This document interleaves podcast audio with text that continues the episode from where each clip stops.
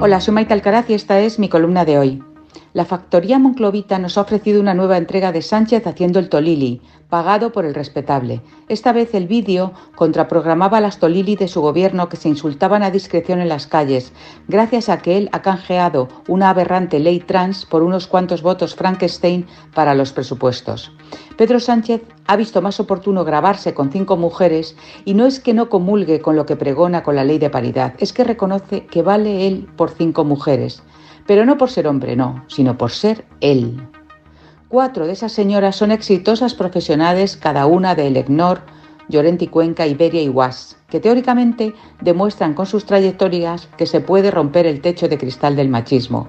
No dudo que ellas lo hayan hecho, pero para acreditar que se es una profesional independiente no hubiera estado de más no prestarse a los enjuagues del poder, ni servir obscenamente a sus intereses propagandísticos, y menos verbalizar ante las cámaras loas sonrojantes y un tanto abochornantes al político que las ha convidado. Eso lo podía esperar de los abueletes de la petanca encoslada o de la pareja militante de Parla, pero no de señoras con una solvencia incuestionable a sus espaldas. No obstante, lo más jugoso estaba en la quinta invitada al despacho presidencial, Begoña Gómez, esposa del anfitrión, un ejemplo palmario de que las buenas feministas de la izquierda combinan a las mil maravillas el medro conyugal y los botes adolescentes detrás de una pancarta del 8M. Su marido la presentó en el nodo de ayer como directora de la Cátedra Extraordinaria de Transformación Social Competitiva de la Universidad Complutense, cargo al que, como todo el mundo sabe, accedió exhibiendo el libro de familia, un título acreditativo infalible para las feministas con mucha mano izquierda, como Begoña e Irene Montero. No hay que escatimarle elogios a la presidenta consorte. Ella ha vivido en sus propias carnes esa transformación social competitiva, de licenciada en marketing a ostentar una cátedra en la primera universidad española, o al menos lo era, habiendo pasado antes por la dirección del Africa Center en el Instituto de Empresa, una prestigiosa escuela de negocios para la que fue reclutada curiosamente pocos meses después de que su esposo ganara la moción de censura a Rajoy y ocuparan ambos el colchón de Moncloa gritaba Begoña por la tarde en la manifa. Se va a acabar la dictadura patriarcal, un eslogan de asamblea universitaria que de cumplirse la mandaría directamente al paro.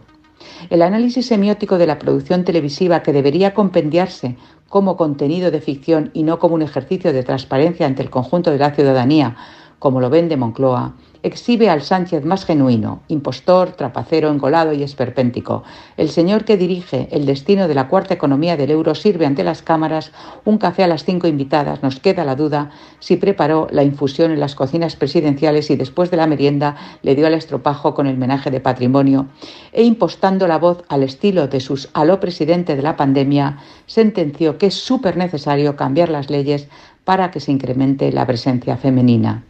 Súper, súper, súper necesario era además que el mismísimo Sánchez anunciara en Twitter que Begoña y yo hemos compartido un café con las cuatro ejecutivas. Bien es sabido que su santidad aspira a ser algún día su majestad el rey republicano de España. Y ya va trabajando para ello, ningunea la institución, se apunta a los besamanos con don Felipe y doña Leticia, desprecia al rey en los actos públicos, desdibuja a la reina en la cumbre de la OTA,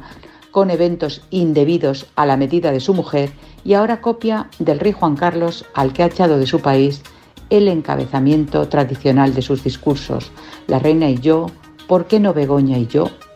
Ellos, los señores de Sánchez, tan súper necesarios para desguazar España, acabar con su constitución, liquidar sus contrapesos institucionales y sustituir sus valores humanistas por una nueva religión laica y antinatura. Pedro, marchando otro cafelito,